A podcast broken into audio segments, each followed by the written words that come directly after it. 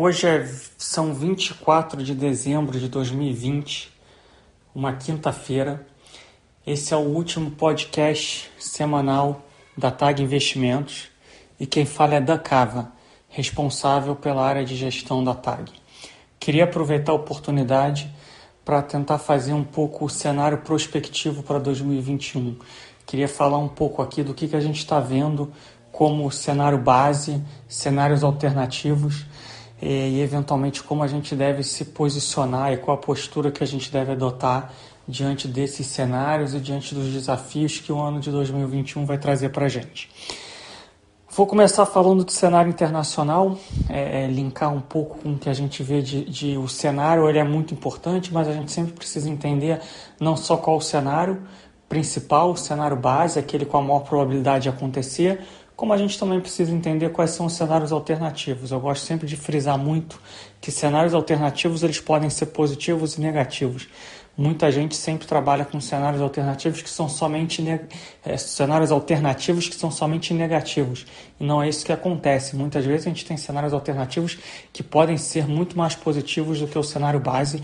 Acho que foi um pouco do que a gente viu nesse final de ano, é, é, principalmente nos últimos dois, três meses, é, com o avanço é, é bastante é, célere do desenvolvimento da vacina, da produção, da distribuição e do começo de um processo de vacinação em massa, principalmente nos países desenvolvidos. Né? Esse foi um cenário positivo que há 4, 5 meses atrás pouca gente vislumbrou que ele poderia acontecer e a gente viu que ele teve um impacto relevante no preço dos ativos de risco, principalmente quando a gente chegou ali em novembro e começo de dezembro, a gente viu uma recuperação rápida e acentuada de algumas classes de ativos que ainda estavam é, é bastante largadas né, e pressionadas pelo cenário da pandemia. Vou falar um pouco de cenário internacional e depois eu faço o link com o Brasil, tá? Então acho que basicamente é, é, o cenário base que a gente trabalha para 2021 é um cenário de recuperação econômica global. É, é, ainda com uma inflação relativamente contida e com uma liquidez global abundante. Então, acho que o resumo do cenário é esse, e é um resumo que, que tende a ser um cenário é, construtivo e positivo. É, isso não quer dizer que a gente é, não vai ter desafios ao longo desse processo. Né? Se a gente pega um pouco a fotografia do que a gente está passando aí nas últimas semanas, a gente vê que os desafios ainda são enormes, a pandemia ainda cobra muito seu preço. Em termos pessoais, em termos sociais, é, é, é, a pandemia ela ainda é muito grave em várias regiões do mundo. A gente ainda vê aí algum, algumas regiões adotando lockdowns bastante é, agressivos. E esses, esses lockdowns mais apertados, né, essas medidas mais agressivas de distanciamento social, elas é, é obviamente que afetam a, o ritmo de recuperação do crescimento. Em alguns casos a gente tem até, eu não vou dizer que é uma, uma inversão de tendência, mas claramente um processo de interrupção daquela recuperação a gente continua esperando que é, é, em alguns meses, olhando de hoje e, e, com o processo que a gente já tem visto de vacinação nessas economias, que é, essa acomodação não vai caracterizar uma mudança de tendência na recuperação. Ela vai ser marcada por uma mudança de ritmo, uma pausa, mas a gente ainda acredita que o cenário base, aquele com maior probabilidade, seja que a recuperação continue ao redor do mundo, mas obviamente que cada país, cada região vai é, seguir o seu ritmo é, é, e, e, terá que, que superar os seus desafios. Mas o cenário base, resumidamente, é um cenário de recuperação do crescimento global, com uma inflação ainda contida e uma liquidez global ainda bastante abundante. Esse seria o cenário base é, para o mundo e, obviamente, que a gente precisa respeitar as peculiaridades é, é, de cada região do mundo. Esse ano mostrou um pouco isso. Né? A gente vê aí que a região da, da Ásia, principalmente a China, conseguiu, é, pelo menos oficialmente, né, nos dados oficiais, superar a pandemia de uma forma muito mais rápida e estrutural que outros países e outras regiões do mundo e a recuperação ela se mostra em bases muito mais sólidas quando comparado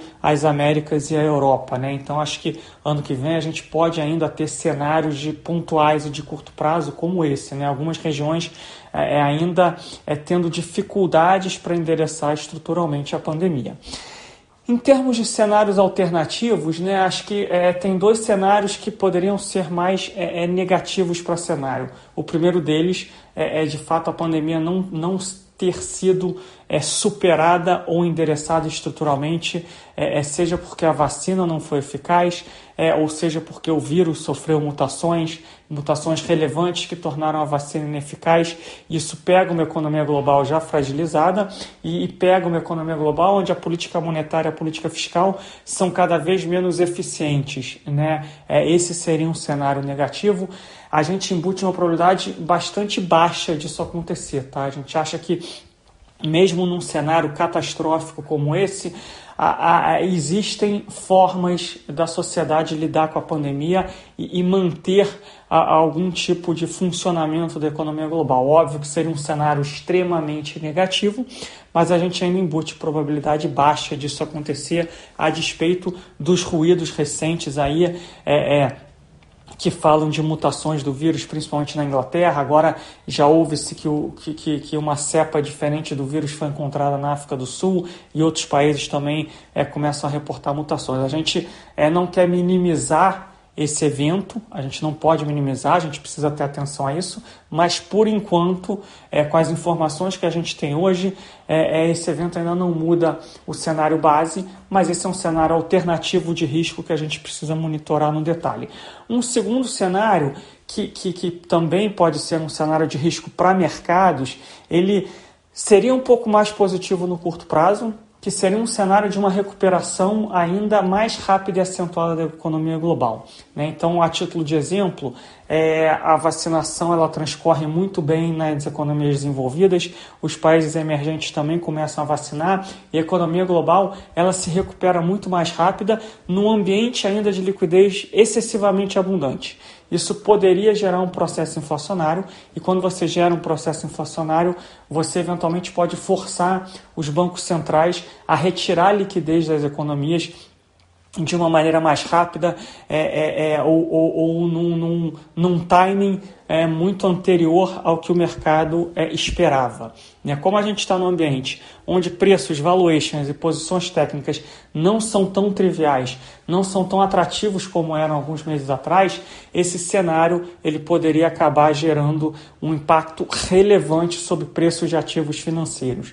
Né? De novo, não, seria um cenário no curto prazo positivo para o mundo, para a sociedade, para crescimento, que é um crescimento mais rápido, mas ele teria impactos negativos em preços de mercado e, consequentemente, ele poderia gerar um aperto das condições financeiras e também afetar crescimento no médio e longo prazo. Então, esse é um outro cenário alternativo que a gente também embute probabilidade baixa, mas que a gente precisa monitorar.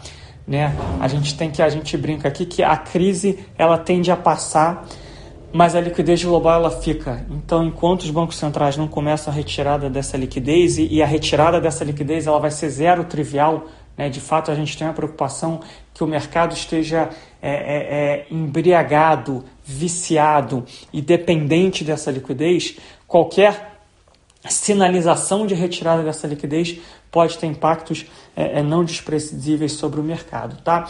E o cenário alternativo, é, é, que seria um cenário é, bastante positivo, é um cenário em que, de fato, é, ele é uma, uma pequena extensão do cenário base. Né? Então, o cenário base, como a gente falou aqui, já é um cenário positivo construtivo. O cenário alternativo positivo é um cenário onde você consegue acelerar o processo de vacinação. É, a economia global ela reabre é, é, é, é, antes, ela normaliza muito antes do que o esperado. Então hoje a gente está falando ali que meados do ano que vem, junho, julho, ali agosto, a gente já teria é, é, uma certa normalização do mundo. Né? A gente já teria um percentual elevado da população, principalmente nas economias desenvolvidas vacinadas, e o mundo já estaria normalizado. Óbvio que não 100%, mas algo em torno ali de seus 70%, 75% de normalização. Se isso acontecer mais para o primeiro trimestre do ano, na virada do primeiro tri para o segundo trimestre do ano, a gente teria uma normalização mais rápido, o mundo poderia se recuperar em termos de crescimento mais rápido. Se essa recuperação ela não for seguida por inflação, você não tem a necessidade de retirada de liquidez por parte dos bancos centrais. Então a gente fica num ambiente extremamente positivo de recuperação gradual do crescimento, sem inflação, com liquidez ainda abundante. E, e aí isso poderia gerar uma nova rodada de reprecificação é, é, positiva dos ativos de risco. Tá? Então, esses são os cenários que a gente enxerga para a economia global, obviamente que de uma maneira bastante simplista, bastante resumida. Mas a gente é, é não, não pode olhar só é, é, cenário econômico. Né? Quando a gente investe, a gente precisa levar em conta também é, é, o, o, ponto de partida é o cenário econômico, o cenário base e os cenários alternativos. Mas uma vez definido qual é o nosso cenário, a gente precisa entender é, como é que é nível de preço, valuation e posição técnica dos mercados. Isso, de fato, é, é, é um, um, um, vetor que incomoda um pouco a gente, que deixa a gente um pouco desconfortável. Né? Porque quando a gente olha nichos específicos do mercado, a gente já acha que o, o nível de preços e valuations são pouco pouco atrativos, mesmo para o nosso cenário base. Então a gente precisaria ter um cenário alternativo muito positivo para a gente ter ganho de capital é, em cima desses preços e desses valuations, correndo o risco, se alguma pequena coisa der errado, é, você está alocado num ativo é, é, que pode trazer perdas relevantes é, é, de forma rápida e acentuada.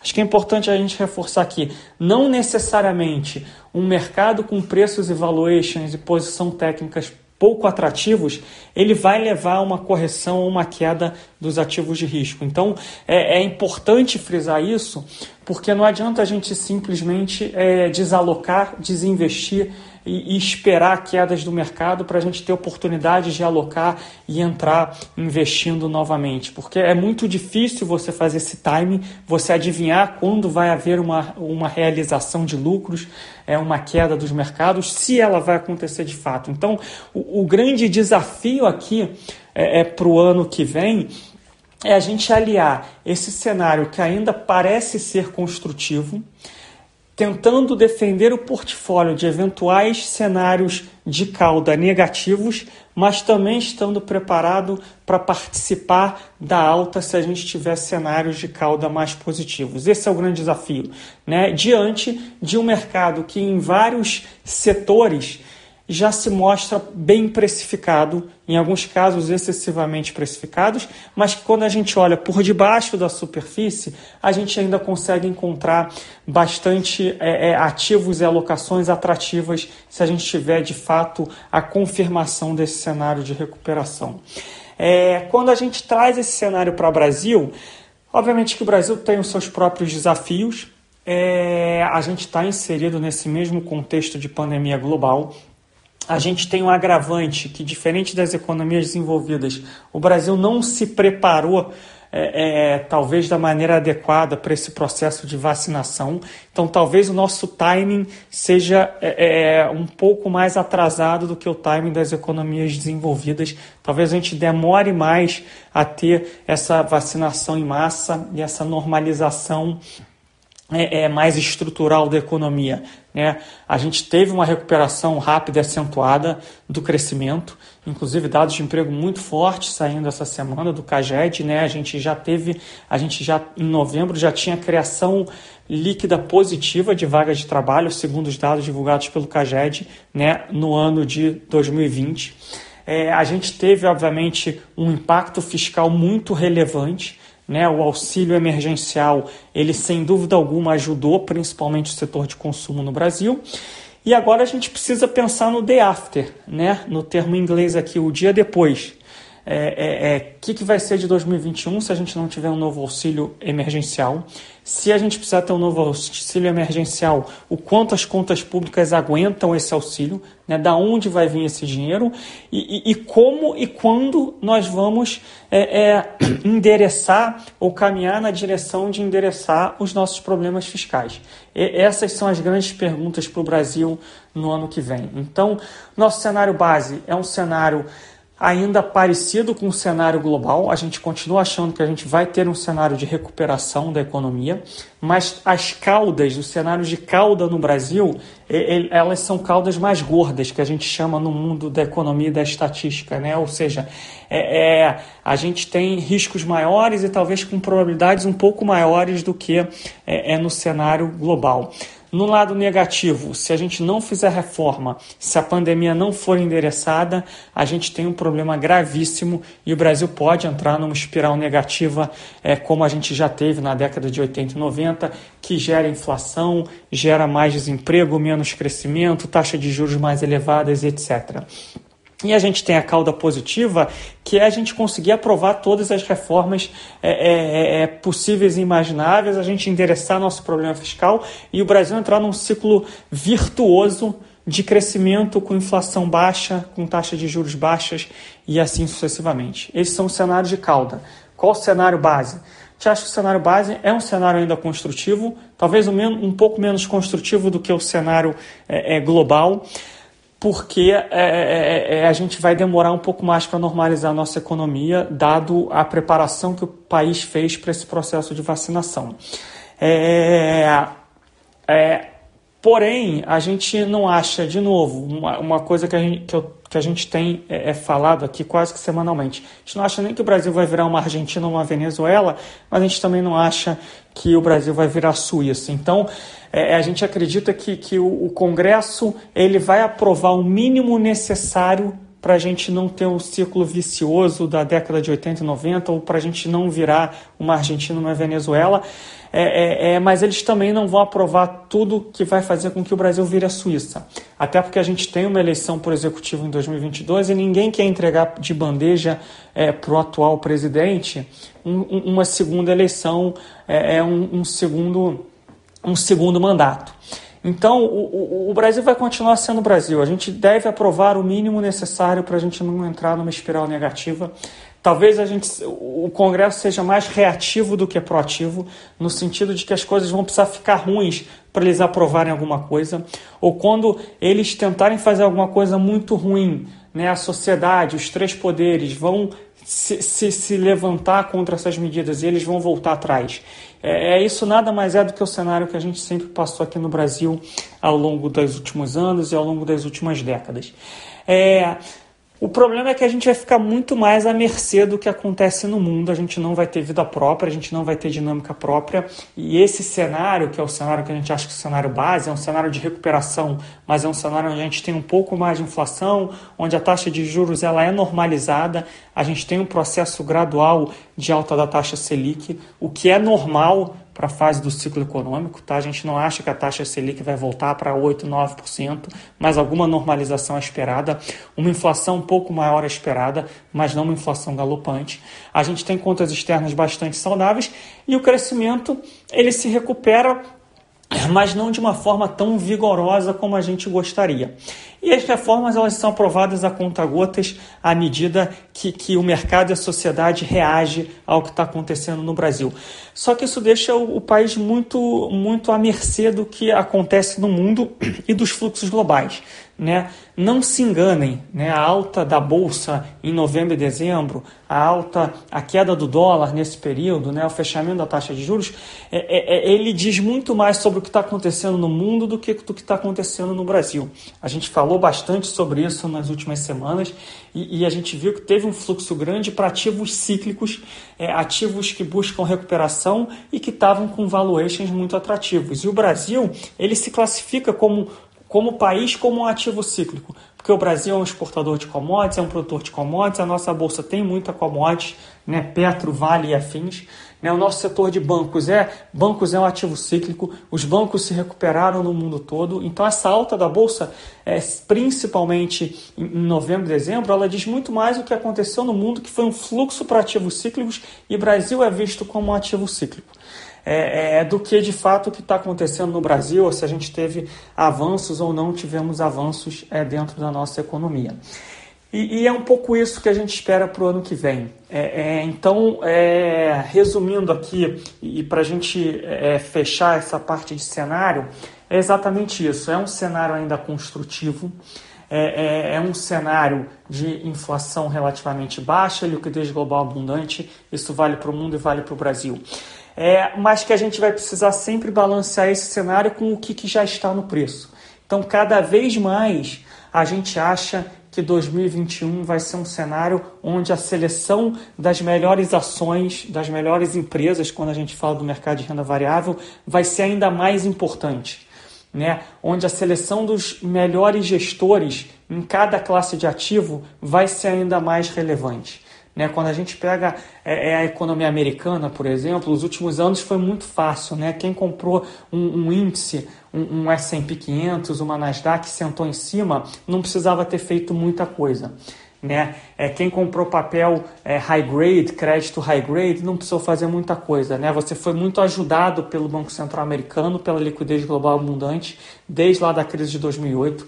Teve uma injeção grande de liquidez lá atrás. Dessa vez, agora aqui em abril, maio, junho, teve uma injeção ainda maior e ainda mais rápida. E você foi muito ajudado por esse ambiente. Quando a gente olha para frente a gente acha que esses setores que se favoreceram, principalmente o setor de, de crescimento, de growth, de tech, a, a, ainda são teses seculares, ainda são setores e empresas que vão florescer e vão trazer muitos lucros e muito crescimento ao longo dos anos, mas cujos valuations estão zero triviais. E quando a gente olha para empresas mais cíclicas, mais de valor, para a economia real, isso vale para renda variável, vale para renda fixa, vale para crédito, a gente vê que ainda tem muita coisa com valuations atrativos. Então, quando você pega a Nasdaq, é só tech. Né? Óbvio que você quer ter um pouco de tech no seu portfólio, seja no Brasil ou seja fora do Brasil. Né? Você quer uma tese secular, tem empresas novas chegando que podem trazer coisas diferentes. Mas em termos de valuation, já não vai ser mais assim tão fácil você sentar em cima é, desses índices. Né? O próprio S&P 500, 20, 25% dele são as FANGs, que é Facebook, Amazon, Apple, é, é Microsoft e Netflix e afins. Né? Agora até a Tesla entrou no S&P 500. Então é, é, já não vai mais ser tão fácil. É, a gente acredita que não vai mais ser tão fácil sentar em cima desse tipo de índice, desse tipo de gestão passiva e, e achar que vai conseguir ter rentabilidades é, tão positivas assim. Então a gente tem favorecido uma gestão mais ativa, gestores mais ativos e outros setores da economia. De novo, isso vale para o Brasil e vale também para o resto do mundo.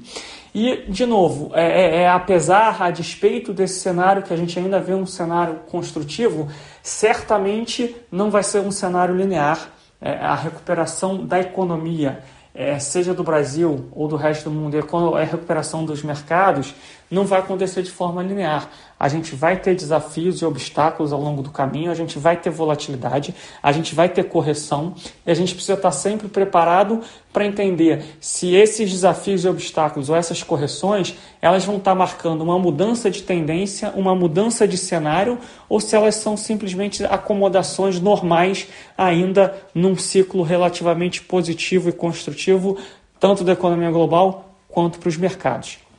É, então é um pouco isso. Queria agradecer todos vocês aí pelo, pela, pela audiência ao longo desse ano de 2020. É, foi um ano diferente. A gente aprendeu e vem aprendendo a se comunicar com vocês ao longo do tempo. A gente começou esse podcast aqui quando a pandemia, é, é, algumas semanas depois da pandemia começar, a gente vem recebendo é, é, é feedbacks bastante positivos. A gente sabe que a gente ainda tem muito para melhorar e muito para agregar. Então, os feedbacks são sempre muito importantes e, e o contato com vocês, nossos clientes, parceiros, amigos e ouvintes é cada vez mais importante e a gente vem trabalhando e vai continuar trabalhando para melhorar cada vez mais a nossa forma de comunicação. E a gente espera, obviamente, estar tá podendo ajudar cada um de vocês aí, pelo menos um pouco é, é, nesse processo de tentar mapear cenário e tentar se posicionar e investir de uma forma é, cada vez mais e melhor.